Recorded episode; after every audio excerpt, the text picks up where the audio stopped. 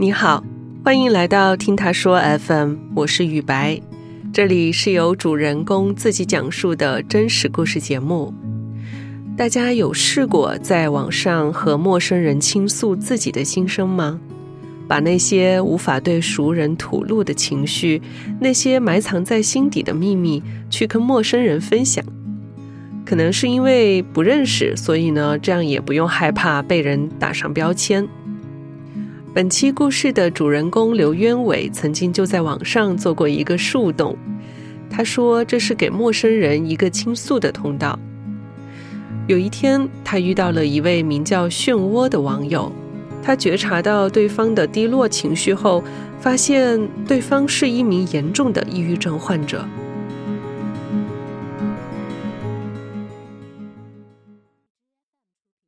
我叫刘渊伟，今年呢二十五岁，来自四川成都，职业的话是自然导师，就是作为一个领队，带领小孩子去接触大自然。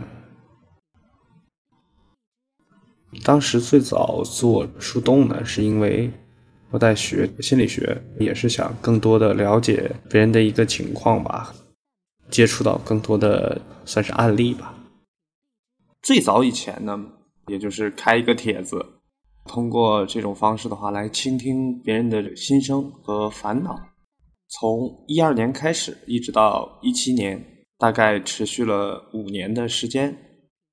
当时的话，我是公开自己的微信、QQ、手机等个人信息，经常呢都会有各种各样的人打电话或者加到我的微信、QQ 来跟我诉说，都是匿名的。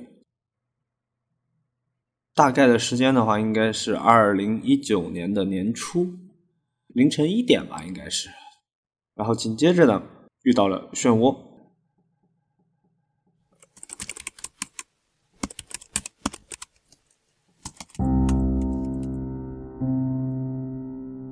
就是他给我的帖子点了一个赞，然后我就去看了一下他的主页，没想到呢，他的主页里面有很多的跟抑郁相关的一些内容嘛，然后我就询问他，我说有没有需要帮助的地方，我们就认识了。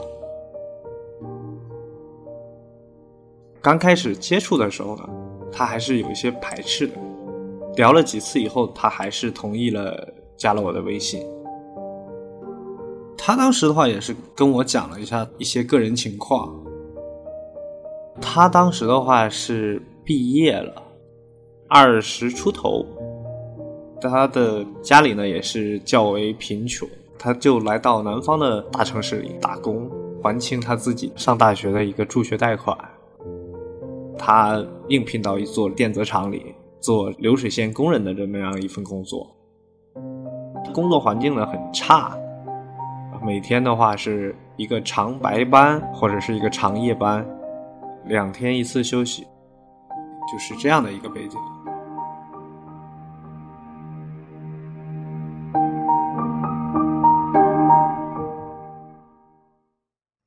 是聊天聊了一段时间以后呢，他也是多次的跟我抱怨了。生活的失望与不满，他也是有自残的一个倾向吧。我就对他进行一个劝导，我说：“那你能否去医院做一个检查，判断一下你自身的一个心理状况？”一开始的话，他是比较抗拒的，但是多次的劝阻之下，后来也是同意去医院进行一个检查。第二天吧，去了医院。然后在上海精神卫生中心，当天的检查结果出来以后呢，他也是非常崩溃，就是感觉哦，我都已经这样的一个严重了，就是感觉很无力吧，并且他也是又一次的自残了，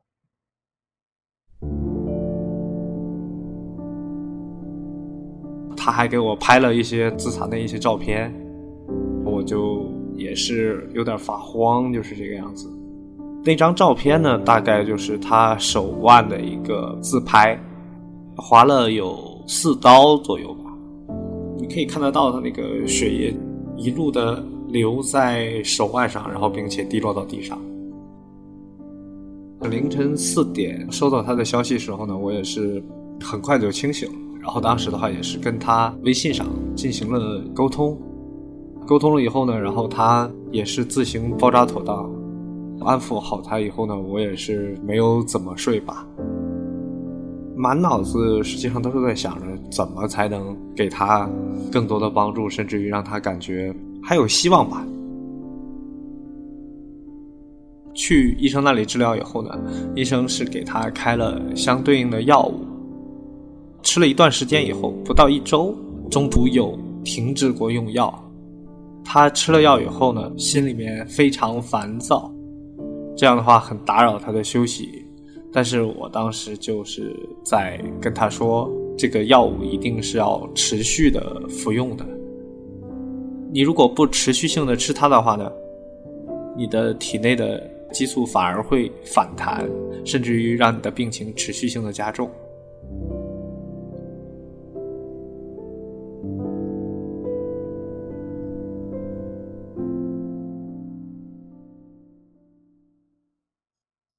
在微信上跟他沟通了以后呢，他应该是这样患上抑郁症的。第一点的话，可能是由于工作的一个昼夜交替，甚至于作息时间不规律。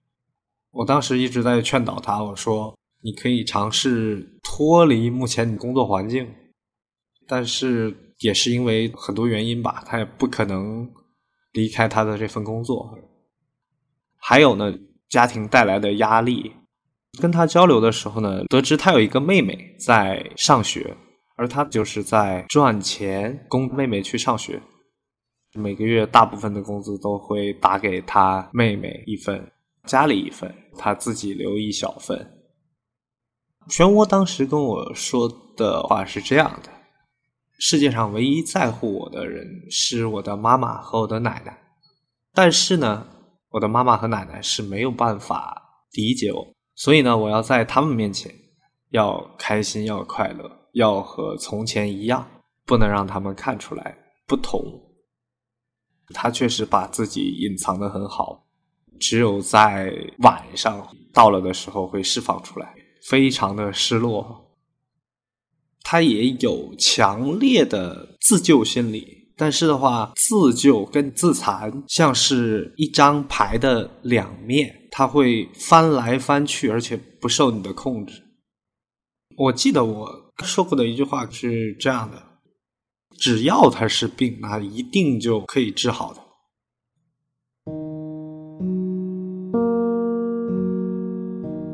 有一天呢，他在跟我描述一些症状的时候呢，讲述他患上了暴食症。暴食症患者呢，会大量的吃一些食物，吃完了以后呢，他们会感觉到愧疚，甚至于感觉到内心很不舒服。他当时的话呢，是有写一些日记的，日记里也记录了他暴食的一个全过程。例如，他吃了汤圆，吃了一包瓜子，吃了两袋面包和一袋零食，之后呢，又吃了一袋速冻饺子包括饼干，之后又陆陆续续的吃了好多好多的东西，然后呢，采用一个催吐的方式，吐出他们刚才吃掉的这一份食物。在达成了暴食的行为以后呢，多次的向我反馈说很愧疚，甚至于又想到了自残的这样的一个情况，但是的话也都被我劝阻了。他从最开始积极的跟我反馈他的现状，后来我就感觉到他也是慢慢的变得麻木，但是我也没有办法。怎么样才能给他更多的帮助？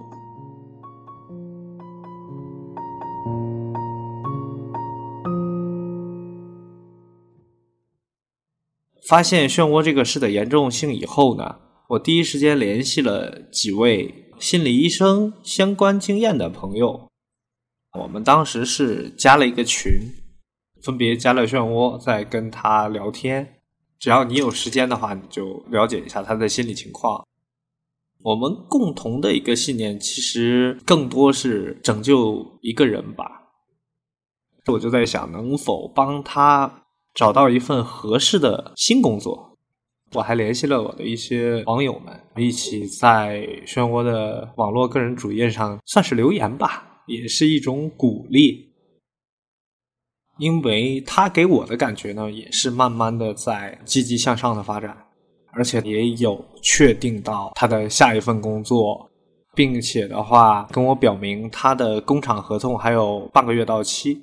他就可以去新工作，他的精神状况我感觉也是在慢慢的变好。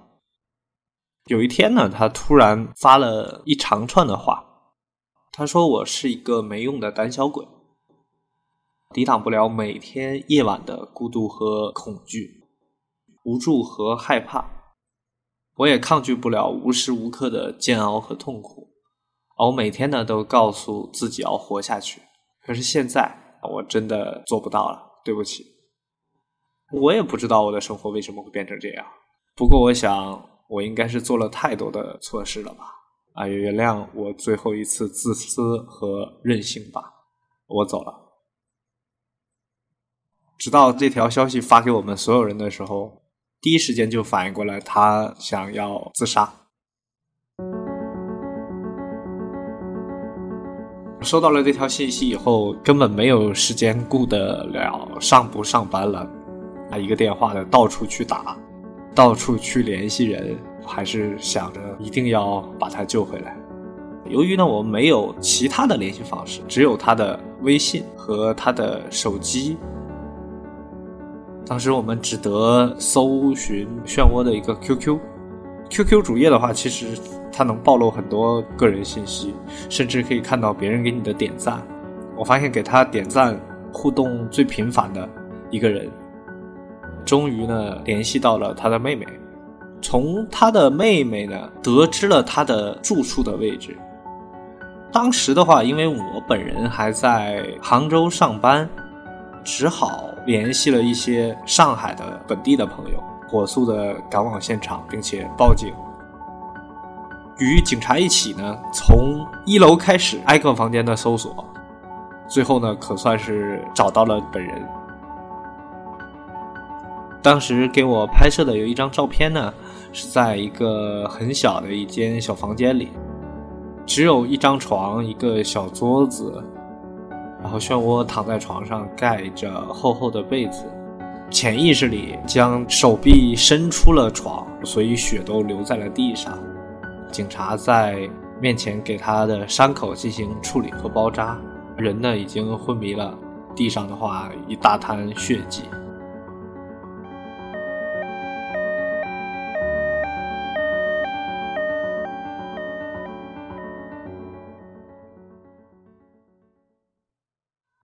从下午送到医院以后呢，一直忙到后半夜才办完这些相关的所有的程序。我是知道漩涡是手里面是没有钱的，所以当时呢也是在朋友的提议下，最终呢在网上发起了一个众筹，是通过我个人收集广大网友捐款，对漩涡的住院费和诊疗费用作为一个支付，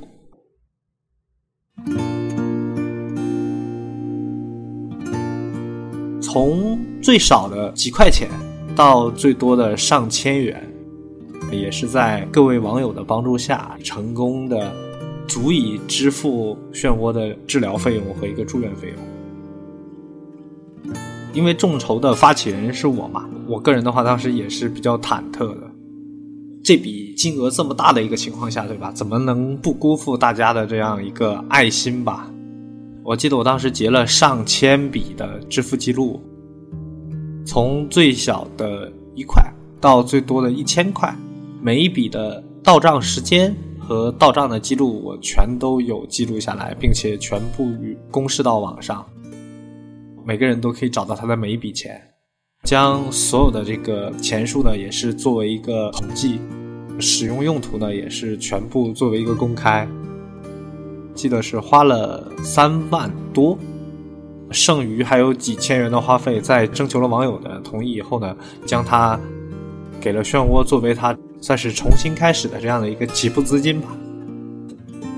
他清醒以后呢，已经是在医院了。他后续的一个治疗过程呢，长达一个月。啊，当时也是全靠上海的几位朋友一直在医院进行一个陪护，直到后来，他父母和妹妹得知到这个消息，也是非常的震惊。跟我的朋友们进行一个沟通，然后他们才得知到他目前的情形已经严重到如此的一个程度了。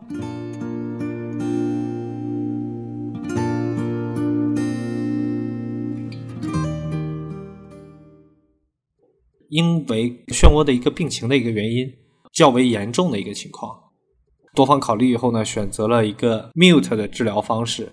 mute 呢，也就是神经电疗法。这种治疗方式之下呢，会导致他的情绪很多变。他当时也是艰难的熬过来了。即使是 mute 的一个电击疗法治疗以后呢，还是需要去吃药去治愈这么样一个状况。从一九年至今呢，我是全程没有跟他见过面。但是根据我的朋友的描述呢，她应该是一个平时比较文静的。这样的一个姑娘，偶尔的话，我也会询问一下她的生活状况。例如说，她在后来重新找了好的工作，也是结识了男朋友，然后直到今年吧，已经结婚并且怀孕了，而且病情呢已经不受任何的影响。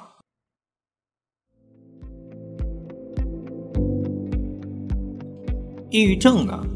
在现代社会来讲呢，算是一个较为常见的心理疾病。如果呢，你的这个情绪长时间的莫名其妙的低落和压抑，无论呢是因为某些事件影响了你，持续时间的话，只要超过一个月，那我建议的话，尽快的去医院进行一个检查和就诊。请务必坚持服用抑郁症的药物。抑郁症的药物呢，服用起来会很痛苦，因为它有副作用。但是还请大家为了自己生活的希望坚持下去，根据情况及时去医院复查，慢慢的生活一定会回到正轨的。在刘渊伟看来，讲述这段经历是为了让更多的抑郁症患者勇敢的面对生活，不要放弃希望。